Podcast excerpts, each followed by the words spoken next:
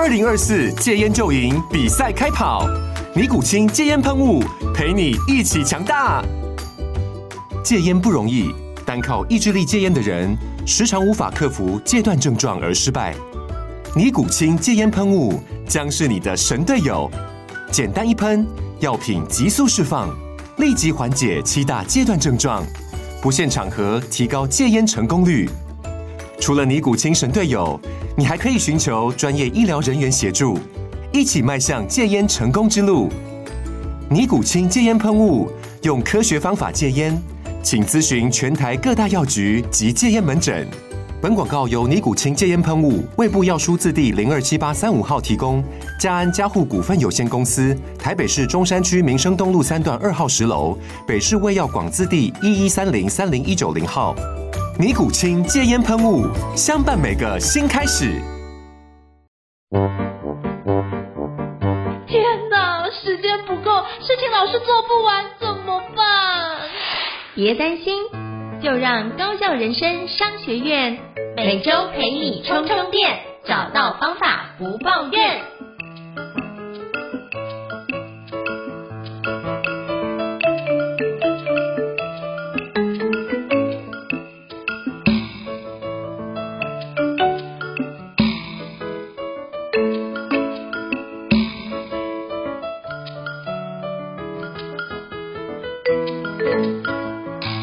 大家好，我是赵英成，欢迎大家来到高校人生商学院新书访谈的节目。那今天我们非常荣幸能够邀请到，就是好朋友，就是李宗峰老师，李武老师，来，是不是让我们掌声欢迎一下李武老师哦？嗨，李武老师。啊，胤丞老师你好，谢谢谢谢。嗨，对，今天难得有邀请到你哦，因为我觉得只要之前有出一本书叫《中小学生的心智图记忆学习笔记》哦，那我觉得。我们两个都在心智图运用非常多年，然后那我觉得这件事那本书也写得很棒。那是不是可以请邀请李武老师跟大家做一下简单的自我介绍，让大家可以多认识一下你好吗？好，啊，大家好，我是胡子李武老师。那么在心智图的学习跟教学上面，大概大概有六七年的历史。那因为觉得心智图这个工具应该推广，从小学这个阶段开始推广，所以呢，在去年出了这本《中小学生的心智图记忆学习笔记》。那么由于我过去做的是呃学习的过程是全脑开发学习，所以我觉得呃心智图在记忆方面、学习方面，而且在多层次的运用方面都有非常好的这个这个。呃，运用，所以我会希望，呃，台湾的小朋友从小开始学，然后呢，渐渐的就能够大家都来使用这个很棒的思考工具，这个样子。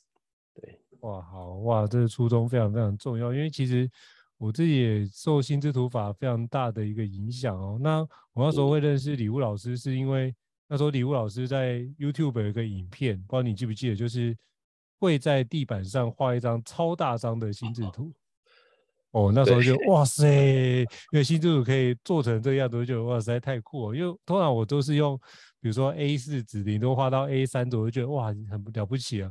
就竟然是拿着那种类似 扫把的这么大的一支毛笔，在地板上这样挥洒，哇塞，画起来超漂亮。那我就印象非常深刻，是整个那个类似韵律教室这样的地板铺满着那纸，然后在那边创作。那是我对于李武老师的第一个印象。那后来当然有机会，就是更多的方式去结缘，包含就是呃心智图法大赛，那我们就有很多三次、三四次的合作，那以及包含私底下的交流，觉得哇塞，在这件事情真的是太棒，在这个这条路上面有一起前进的伙伴，是一件很开心的事情啊。那我觉得这个部分这本书，我想请李武老师分享一下。那这个区块呢，你那时候写这本书的起心动念是什么？因为其实我知道你之前还有出版另外一本著作，就是什么《心智图法创意应用百科》，就是从生活到工作到读书这部分都在你得心应手的心智图。其实里面有非常多心智图的应用，比如说我们怎么做笔记啊，怎么做抓重点啊，甚至有读到一个故事，如果把它写下来，其实很多的应用都在那一本里面。那这本又有什么样的一个不一样，可以跟我们分享一下吗？好，那因为因为一九年那本创意用这个笔记是一种呃，其实这本书里面收录了一百零九张我亲手绘制的心智图，嗯，因为大概一半以上都是阅读的笔记。那当初那本书其实是我个人在过去学习心智图，呃，将近五年来的个人心智图笔记啦，就是我自己的作品，我自己在学习整个心智图在画的这个过程的作品集。那因为出版社还蛮喜欢，所以就因缘际会出了这个第一本。但是第二本比较像是我真正希望跟读者做沟通，做深入沟通。所以我用了几个章节，从呃为什么是心智图，然后为什么孩子要来学心智图？对，从这个两个比较呃实际的而且深入的角度来先做说明，然后也找了一些国外的文献跟国内的专家哈。当然我也参参考了很多很多这个业界前辈的书，包含应成老师您的哦。所以我我做了一些。这个 study 之后呢，我在这本书里面提供我自己的看法，然后也写了很多，包含我在推广心智图这几年，我跑了很多中小学校，然后跟很多中小学生的这个这个这个交流哦，在上在上课的时候，我观察他们的学习状况，所以我在这本啊、呃、书里面提供了一些学初学心智图的一些啊、呃、技巧。然后呢，再把应用的方式也做了一些铺陈，大概就是这样子。我大概前前后后前前后后花了大概一年的时间把这本书写完，然后在去年的时候做出，去年六月的时候出版，情况大概是这个样子。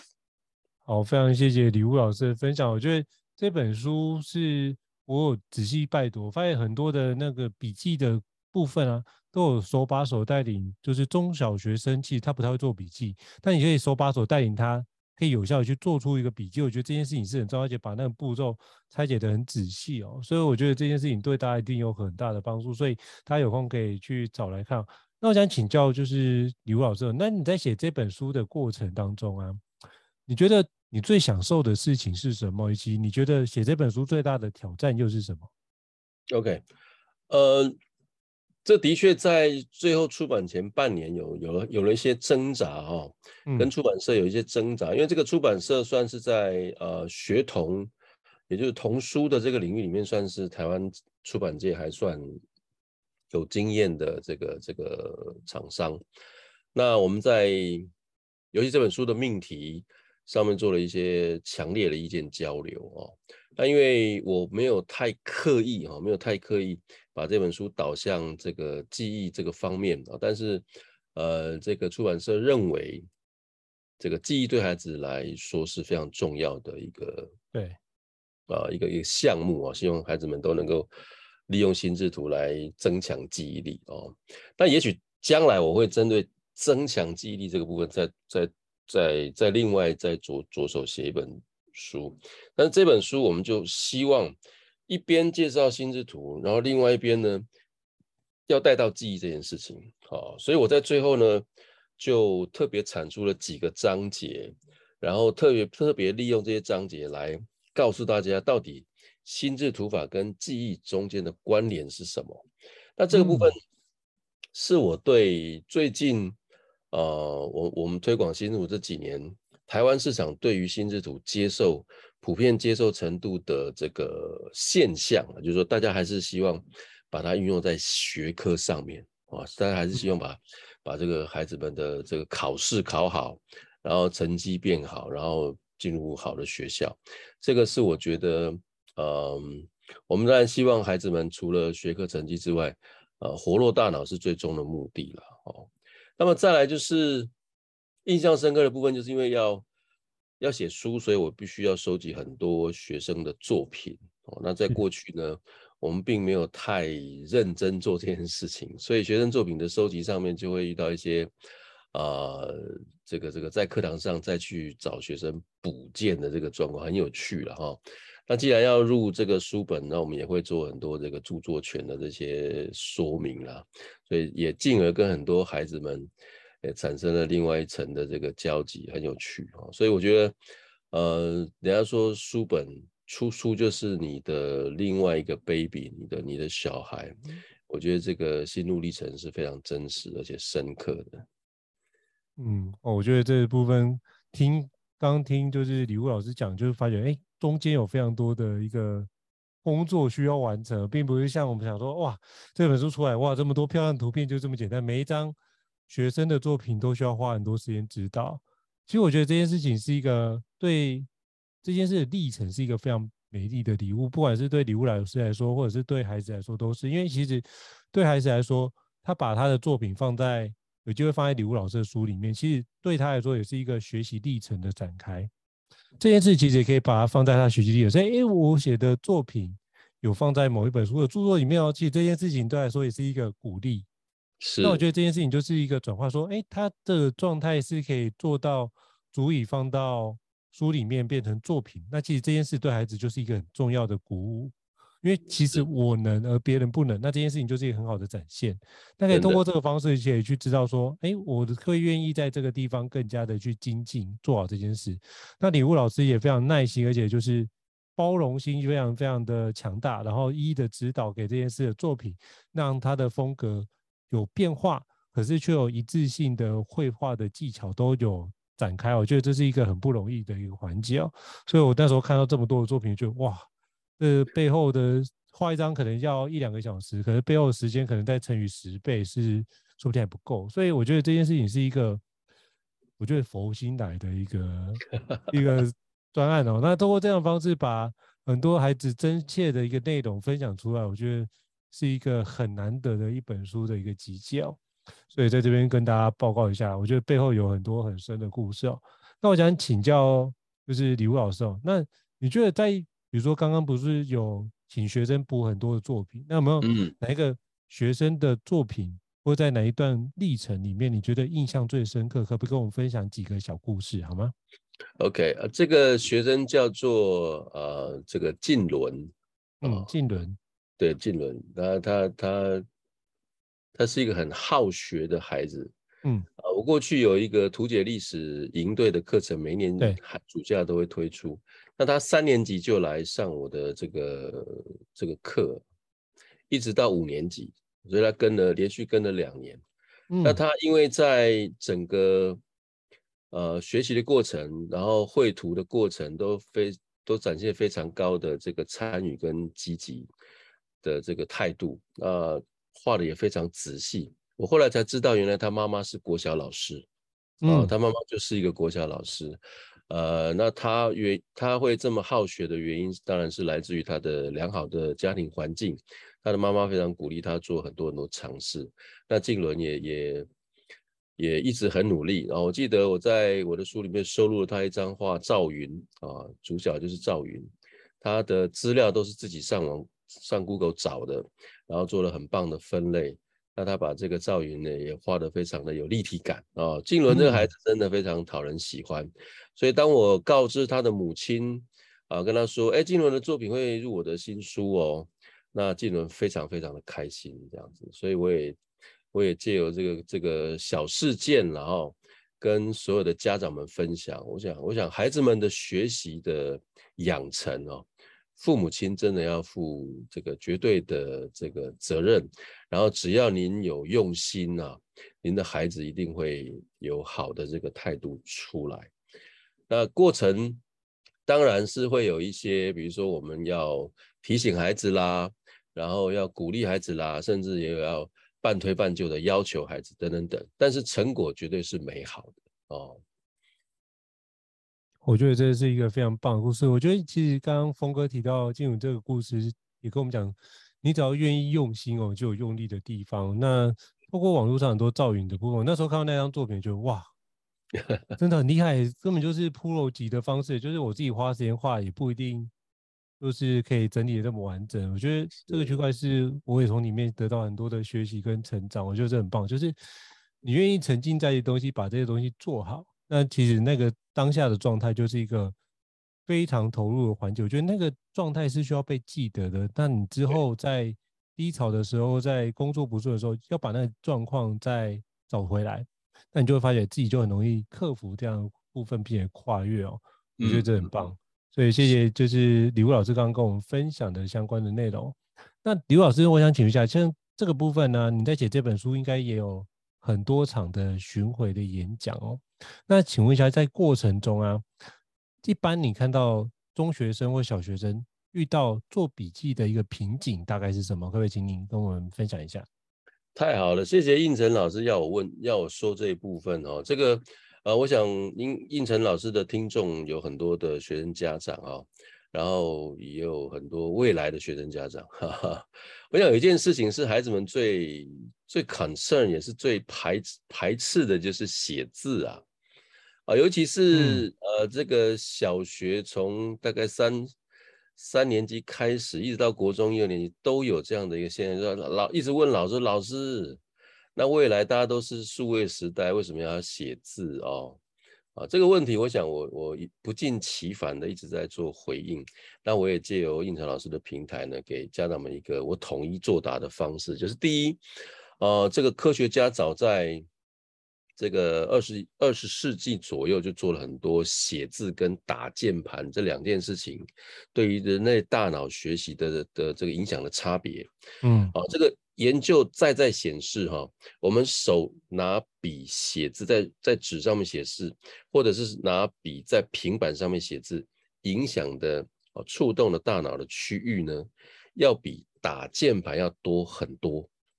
就因为这一点，我们要求孩子写字啊。那我们过去这个我们的老师，还有我们的老师的老师啊、哦，甚至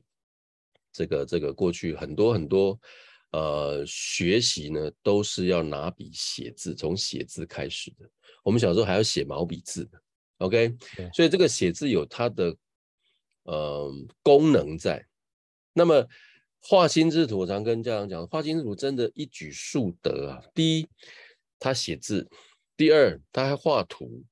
对，图像对于你的大脑记忆就是一个基本的的帮助。再来，他画心智图的时候有逻辑思维，左右脑同时运用，他又有逻辑，又有影像，又有创意，又有这个这个深层的思考，所以他一举数得。我们在课堂上面，应成老师一定也有常常。啊，经历这样的景象，只要孩子们愿意提起笔来画心之图，那一刻呢，立刻就进入专注的状态。嗯，好，所以写字有很多很多很好的功效，它会让你平静，会让你进入进入学习的状态。所以写笔记、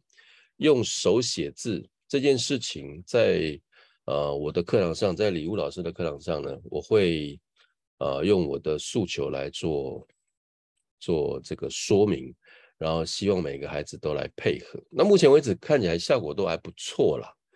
哦，大家都能接受啦，哦，就是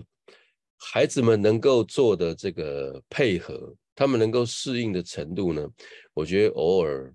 都会超过我们的想象。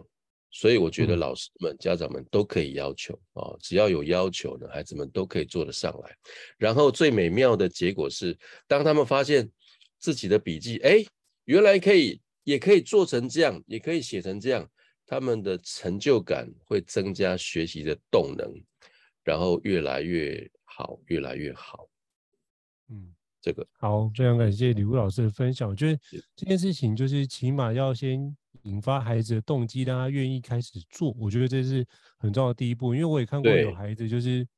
完全不想做，甚至有些我也看过有学校老师就直接。让孩子就拿一张范本回去直接临摹哦，当然临摹是一个好事情。可是如果他不知道原理原则就临摹这件事情是很，就等于是是让他觉得这件事情无趣。是，然后要把学生画的一模一样。可是，在心智图里面，我们都知道说心智图是画都是独特，每个人创作都是一个独特的状态，你怎么可以画到一模一样？那其实就没什么太大的意义性哦。所以我觉得。应该回过来原理原则，你如果掌握那个分类的结构，以及如何掌握那关键字的一个破口，嗯、这样就可以让你比较知道说哪个地方可以有效的展开哦。对，那我觉得这件事情是一个比较重要，所以刚刚就是礼物老师也这边跟我们提醒一个非常重要的重点，就是孩子愿意开始画都是一件好事哦。那既可能提起笔来写，会比直接全部打字来的更有效果。那我自己也看了一些。脑科学的部分也真的是这样。那可是你会发觉，就是现在职场的部分很多都会用打字。那基基本上那个是我觉得是无可厚非，因为毕竟，呃，成人要处理的事件的复杂程度跟资讯的多寡，一定远多于孩子们状态。可是如果你希望这个区块成人比较像是收集资讯，然后会诊，然后把它解决掉，那这件议题就不会再出现。可是对于孩子们状态比较像是。我要把这些内容知识消化完，那之后我要在考试里面就用得出来，所以呢，我觉得那是一个不一样的使用情境。所以在孩子这边可能要消化，然后从短期记忆到长期记忆，那之后还要有效的去把资料提取出来，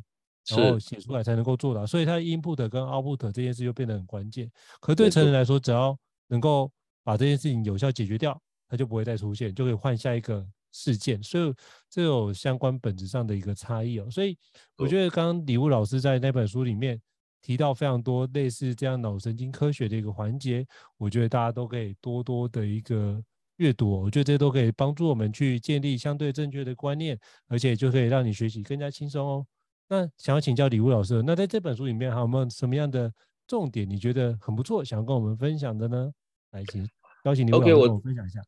呃，谢谢。我在我在这本书里面的第五章塞了一些我跟我女儿的一些相处，嗯、还有呃亲子沟通的一些想法。嗯、我想我们学这些，不管是心智图啦、记忆啦这些技巧，无谓的是希望孩子们变得更好。那希望孩子们变得更好的这个初衷、这个想法上面，其实应该有还有很多。呃，比较软性诉求的存在，所以我特地跟这个出版社交呃这个沟通，希望他们能够愿意让我放这个章节。那果不其然，这个章节其实就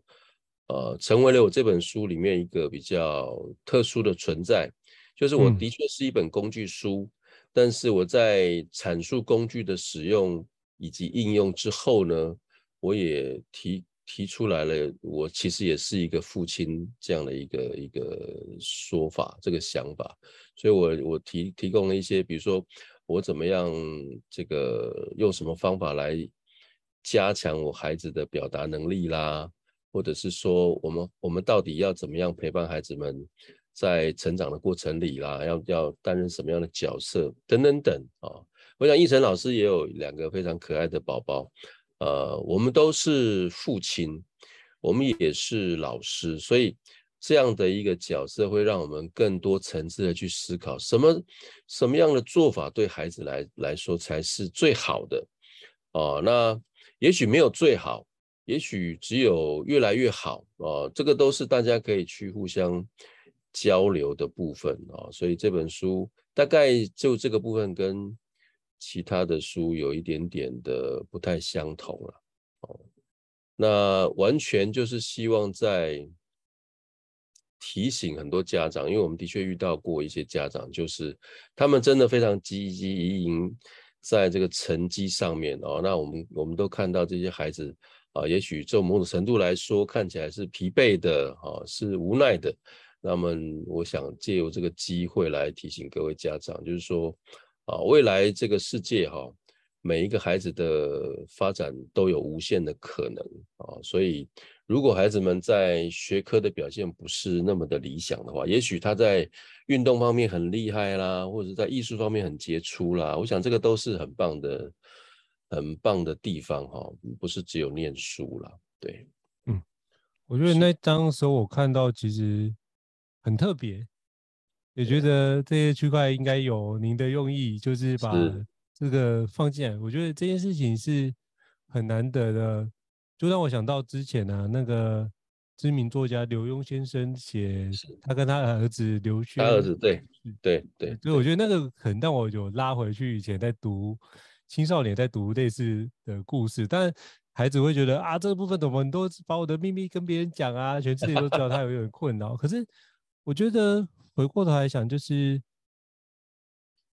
能够出现在父亲的书里面这个区块，我觉得那是一份被在乎的感受。我觉得那种，特别是我当然知道现在青春期的状态，孩子会有很多讲的话可能不一定跟心里所想的一样。那可是我觉得这些这些对话，那个是很珍贵的一件事情哦。所以我觉得那时候有看到这场，我觉得哎，对这个部分，其实我们听了那么多理论，那能不能实际落实在生活中？那我们生活中也可以尽可能言行一致。我觉得这是一个。很好的一个身教的一个环节，所以其实礼物老师在这边给我们一个非常重要的一个示范，就是如何把你所学的内容能够确实落实在你的生活中，其实就会对你自己的生命产生不小的一个改变跟转变。我觉得这是我在里面得到一个很大的一个讯息跟收获。那我觉得这是很棒的。那我觉得这个部分是，我觉得这也是这本书的亮点之一啊。我觉得这也是很特别，让我觉得收在一个暖暖的一个地方。那接下来我想要请教礼物老师，就是你也教心智图，你也教心智图这么多年了，那也看待非常多的事项。那我可以请教一下，就是那你觉得像心智图这样的工具啊，像很多我知道很多家长都是希望孩子能够考到好成绩，然后进入好大学，好大学就会得到好的工作。可是我们都知道，目前这样的线性的思维模式在未来已经不管用。那你觉得我们可以用心智图来强化孩子什么样的能力？可以哪些能力可以帮助他，可以在未来职场可以更有效的去让他发光发热呢？这我想要请教礼物老师。好，谢谢应成老师。这个问题在我呃走访很多大专院校的时候。的主题有关哦，就是生涯探索、自我探索这一块哦。当然，呃，坊间有很多很多工具，包含测评工具，这个大家都是耳熟能详的。可是我却鼓励孩子们用最简单的心智组的架构来实时的呃看看待自己啊，然后呢是分析自己，然后进而了解自己啊。比如说我们这个。我们会用一个架构来自我介绍的架构来，呃，顺便填写自己的了解自己的结果，比如说我们有什么优点啊，我们的这个想要去哪里旅游，甚至呢平常喜欢看什么书、什么电影、嗯、什么样的题材等等等，就是这些看似不起眼的这些提问呢，却可以得到。诶，其实我平常好像没有在想这个，所以当我问到孩子们说啊，你有没有什么优点的时候，大家都会啊，你看我，看你，哈、啊，这个是有趣的现象。那的确哦，我们在过去求学阶段里面，我们都非常的用功，也非常努力的在学业的这个各个层面，可是我们就极少数的有时间能够真正看看看自己啊，比如说照镜子的时候看看自己，那我们这个我们的五官，我们的。我们的脸孔到底有没有什么特别的地方啊？我们的个性，我们的人格特质有没有什么是让自己很满意，或者是自己不甚满意的地方？等等等，诸如此类的啊，都可以用心智图法的一个架构来做这个仔细的分解啊。这个分解的方式的好处就是见微知著啊。嗯，好，我们当然希望孩子们知道这些内容之后呢，你付诸行动去做一些改变。比如说，我是个性比较害羞的，我都不太愿意这个，不太敢踏出门去交朋友的。我知道了这个点之后呢，也许我可以做这个交朋友多方尝试啊。那像这些高中生、大学生，他们在学校里面可以去去玩社团啊，去去体验、去挑战自己。借由这一些啊思考之后的行动呢，来做一些改善，我想都会对将来啊、呃、踏入社会、选择自己想要的行业啊、呃，或者说希望做自己喜欢的事情来赚钱，都会有一些帮助了。OK，所以据峰哥的角度是，我们可以从未来要什么样能力可以跟心智图法做结合这件事情，可能是一个比较好的状况，而不是只是聚焦在我们目前的。成绩上面哦，我觉得这个概念我非常非常的认同，因为其实我就想说，哎，如果让孩子可以有效的成长，其实未来出社会的游戏规则跟在学校的游戏规则完全不一样。真的。所以那这个区块，我们不能让孩子养成固化的学校游戏规则之后，然后就要去因应这个社会的游戏规则，我觉得那个状态它也会调整不过来。所以是我目前看到有很多就是考上非常好的学校，可是出社会之后反而。表现没有其他没有考上那么好学校的伙伴的一个状态。嗯、所以我觉得这个部分就是有一些方式需要去因应，就是我们如何持续能够在每个阶段都能够有效去学习。我觉得心智图法是可以帮助我们有效学习的一个非常重要的工具哦。是的。像我自己就透过心智图，其实在考取很多的国际证照，或者是在学习一个新知识的时候，帮助很大。我就会把它整理出来，然后用主题式的阅读，然后一次可能读个五本十本，那我就可以把这个主题的框架做一个非常重要的呈现，然后去把它整理出来。我就觉得，哎，这个新的知识体系我研究完了，那这件事情我就可以大概得到一个比较大的轮廓框架，那大概那个方向都不太会偏，所以我觉得这件事情就帮助我在学习新的事物上面得到非常好的注意，而且就是这种东西学完之后你不会忘，因为。其实我们内心都有一张心智图的存在，就觉得这是一个框架，我就知道怎么记忆这件事情，就能够用得出来。我觉得这就很棒。那我觉得这个东西就比如说像我到现在都还记得，以前用心智图做笔记，用那个国中有个叫《五柳先生传》嘛。哦。我那时候跟孩子分享说：“哎，你国三的还记得《五柳先生传》怎么背吗？或者是高中怎么背吗？”孩子都说：“哎。”我只记得好像是陶陶陶陶渊明吧，对，好像说对对，还有你不跟我讲这是陶喆写的，好不好？对，然后我就觉得这件事情就就蛮有趣的。然后我说那陶渊明之后，然后你还记得什么？那他就说嗯，忘记了。我说我就回应跟他讲说，先生不知何许人也，又不想其心志在，便无柳树，因为豪言。田径少年不梦，因好读书，不求甚解，没有会意，便心两忘食。心志久，家贫不能常德。哦，就类似这样把背段给他，他就话是为什么老师你会记得？因为因为这件事情，就是你把它当做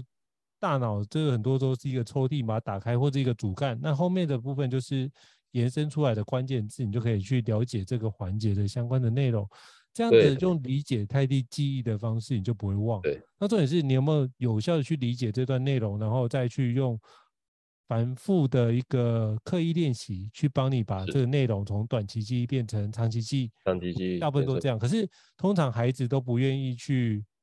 花那个苦功去背诵，他觉得这件事情啊，我知道这个概念就好，我就理解就好，就发觉考试就写不完。是，对，所以我觉得这个很多环节在呃李武老师的这本书里面都有提到，就是你可以把记忆学好，然后也要有效的提取出来，才能够当你在考试的期间可以比较无往不利哦。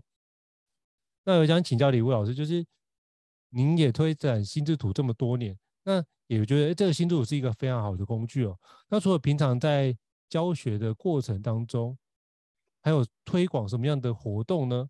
那我觉得这件事情也是我跟李武老师一个认识结缘非常重要，就是心智图大赛哦。那是不是可以请李武老师跟我们分享一下心智图大赛？那时候为什么你想要办这个心智图大赛的部分？因为其实今年已经走到第四届了嘛。第四届没错。对，所以过去有三届，就是从完全都没有还筚路蓝缕走过来，可不可以跟我们分享一下你当初的一个起心动念？太好了，谢谢应成让我有这个机会说出来这样。呃，其实有这个概念是二零一六年，二零一六年，因为我刚帮助一个朋友办完台湾的第一届记忆运动锦标赛，嗯，那那个时候我们邀请了八个国家的记忆高手啊，等于是记忆大师级的人物来台湾做做比赛，所以这个比赛办完了之后呢，我觉得。呃，台湾为什么没有心智图大赛呢？事实上呢，台湾呃有这个心智图，从孙艺兴老师、孙博士进来也将近二十年了。就是说，心智图在台湾的推广哦，台湾的应用也二十年了，但是一直没有大赛的出现。嗯、我想，一个比赛可以做最高强度的这个行销跟宣传啊，这是我们推广大赛用比赛来推广的一个目的。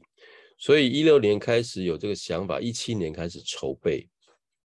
那我找了很多人来来问这个问题哦。首先，当然大家对心智图的认知非常的低啊，大部分的人都不知道什么是心智图啊。大家都说那心智图跟心电图哪里不一样？我说呃差很多哦，差很大。那一七年的时候，其实碰了一鼻子灰。啊，但是这个没有消弭我心中想要办这场比赛的的的念头跟欲望。那么一八年我开始着手规划赛制，所以我呃立刻找了几位朋友去询问担任裁判这件事情。啊，我记得应成老师是我找到的第三位裁判。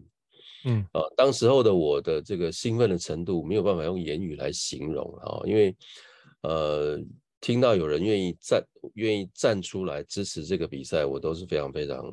这个这个开心的。然后一直到最后，啊，我们跟陈志碧老师啊，他这个愿意啊站出来担任裁判长这个工作的那一刻。我们成功的找了五位心智图领域里面最专业的老师，这个赛事就算是大致底定了。嗯，啊，但是因为我一开始设定这个比赛呢，它就是一个不需要报名费，但是有高额奖金的这样的一个一个活动，所以我把它定义为是一种社会公益活动，所以它在执行上面就有很大的困难。啊，一来是资金的筹措。二来呢，是因为知名度真的要拓展开来有有难度，所以一八年的第一届呢，我记得我总共跑了这个一百所的学校啊，然后呢，这个这个去筹款，我很用力的筹到了大概有五十万的新台币，当然最后我们还是花了一百多了哦，所以这整个过程，嗯，除了行政作业上面有困难之外啊，我想这个这个就。当初想的很美好的这个行销宣传的部分也，也也遇到了这个挑战啊。当然，最后我们还是收到了一千两百一十一件作品啊。这个成绩对很厉害。我很多行销专业的朋友来说，他说他问我说：“那你你花多少钱广告？”我说：“大概二十万左右。”他说：“你才花二十万就有这么好的效果？”我说你：“你这个这个他们。”都竖起大拇指说啊，这是一个很很不错的成绩了哦。那当然，这个得到朋友们的肯定，我也很很很开心。可是我我我还是把期望值摆在这是一件每一年都可以做，然后做得长长久久的一件事哈。我的目标就是希望有一天，我们台湾的教育部能够正式颁布呢，心智图法是。啊，正式必修的科目啊，或者是说由教育部来主办台湾心智图大赛啊。事实上，刚才我们我们这个胤丞老师提到学习历程哈，呃，过去第一二三届每一届呢，都有高中生啊主动的发信到协会来说，他要要要求索取参赛证明了。我说，为什么这个参赛证明对你来说这么重要？他说啊，他是一个很普通孩子。完全没有任何才艺，所以学习历程档案这个这个事情对他来说很伤脑筋，没有什么好写的，没有什么好记录的。哎，可是画心之图很简单呐、他也正式的啊顺利的进入了决赛啊，所以他希望拿这个成绩呢来成为一个学习过程里面的一个 highlight。啊，我听到这个，我其实我我非常感动哈、哦，我我我们举办这个大赛目的。当然是除了心智图的推广之外呢，啊，每一年可以有有这个台湾各地方啊爱思考的孩子啊，喜欢画心智图的孩子来交流啊，顺便交朋友，顺便呢拓展自己的视野啊。我在第二届的我们第第二届到第三届的过程里面呢，我到偏乡去啊教了这个十几个孩子心智图法，那他们也很顺利的这个拿到了啊，有两个原住民的孩子。顺利的拿到了决赛的参赛权哦，嗯，啊，要不是疫情捣乱，这个取消了决赛，他们可以有机会从这个屏东狮子乡的山上啊，然后坐车到台北来比赛啊，这个事情对他们来说是一个，是他们人生中一个很很特别的这个这个经验啊，想到这些都会觉得让人家心里面暖暖的啊，所以心智图大赛，它就是为了要。希望让心智图法根深蒂固的在孩子们啊中小学生的这个阶段就出现啊，让他们掌握这个很基本的啊思考的工具，然后呢，让大家呢都有一个呃想法的架构可以依循啊，希望大家都能够头好壮壮啦啊，这是我的目的。那当然，我们我们我们整个裁判群也很感谢应成老师啊，还有其他老师，我们希望。哦，不是只有第四届了，我们希望他做十届、做二十届，一直做到呢。不只是教育部看到，我想要国内的这些大的基金会要也要来支持了哈。大家来把这个心智图大赛办得更好啊，将来可能可以出现专业组啦，哦，常青组啦。其实也我也有一些学生是比较年长的哈，他们一样可以来做这个动脑的练习，这是一个很好的很好的活动啦，我是这样思考的。好，非常感谢，就是礼物老师跟我们分享心智图大赛的一个心路历程哦。那这个部分，我觉得在过程中前三届，我觉得跟礼物老师的搭配下来，就觉得只能说全然付出这件事情，我只能说肃然起敬，因为我知道去做比赛都不是一件容易的事。那如果把这件事比赛办得风风光光，大家可能看到是风风光光，可是背后有非常多的一个难题。比如说如何筹措资金、筹措奖金，然后如何报名人数太少，如何让人数能够更多人来参加，然后又遇到疫情的状态，是。哇，这个疫情也是一个，本来我们就要开始办的，就发现疫情，就后来就只好取消，没办法去举办决赛的状态，然后用不同的形式去做呈现，所以我觉得都再再考验的整个团队的一个智慧哦，所幸就是整个团队都。有惊无险都顺利的完成这个部分，就非常非常佩服哦。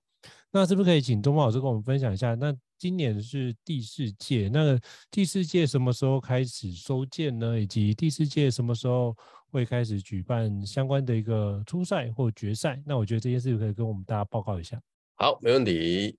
呃，这一届的大赛从十月份开始宣传哦，然后我们这个表定是十一月一号。这个星期二的早上八点开始收件，这是初赛的收件，所以呢，只要到这个大赛的官网去投稿就好了。然后一样分成小学组、中学组跟成人组。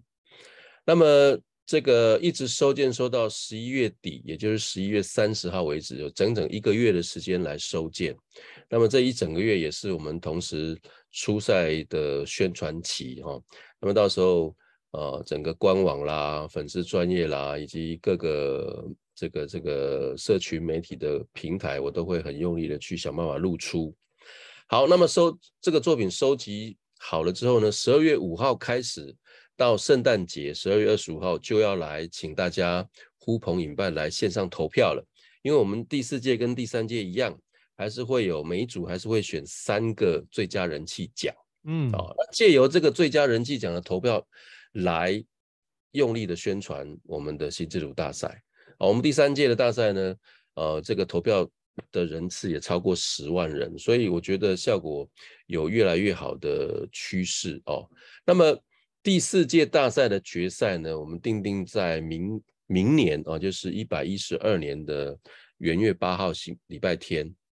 那这个礼拜天刚好是呃小学生。呃，段考的前两周，所以应该不太会影响大家的行政，呃的行事历的的的时间安排。那一月八号就会是我们第四届心智图大赛的这个决赛日，啊、哦，那地点呢会在做官网再再再另行公布，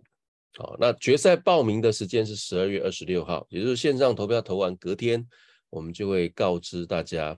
啊、哪一些幸运的参赛者呢，能够来参加决赛。好，以上就是赛程的时间的这个报告，希望大家赶快把时间记下来。啊，好，那这部分我们到时候也会公告在我们那个这个新书榜单露出之后，我们会公告在我们相关的一个资讯的栏位里面啊。所以诚挚邀请各位伙伴，如果有听到的。就是不管是小学生的伙伴，或者是中学生的伙伴，都可以一起来参加这个部分哦。我觉得对各位都是一个很好的一个学习，因为我觉得就算你没有得奖，看别人的作品也是一个很好的学习，你就发现哇，人家人作品可以画成这个样子，那我明年可以继续的强化回去做很好的练习。我们之前我就记得前几届有几个小朋友很厉害，就是可能刚开始拿佳作，可是隔几年练习，哎，就拿到前三名哦。我觉得这是有非常非常多刻意练习的环节，而且就是因为伙伴从深山或者是从什么非常远的台东或者是屏东坐一趟车来台北，对他们来说是都很难的事情。可是 他愿意花这个时间，然后直接过来，我觉得那是一个看得非常感动的一个状态。所以诚挚邀请各位可以好好的报名。然后得在过程中可以享受这个过程的一个创作，跟享受过程的一个学习，都很棒。是，好，非常感谢，再次感谢礼物老师来接受我们的专访哦。那也希望各位伙伴对于我们高校人生商学院有任何的一个喜欢的话，都欢迎帮我们在平台上面按五星按赞，好吗？都给我们一个非常好的鼓励哦。那如果想要了解的主题，或是想知道的哪一本书，你觉得很有兴趣，想要让我们分享，也欢迎留言让我们知道，我们会找时间来跟各位伙伴分享，好吗？那也祝福礼物老师的这几本著作都能够卖得很好，然后心智图大赛就第四届的心智图大赛都能够顺利的展开，好不好？那我们期待大家明年我们决赛一起相见哦，好吗？好，再次感谢礼物老师，谢谢李物老师，那我们下次见，谢谢，拜拜，谢谢，拜拜。高校人生商学院，掌握人生选择权。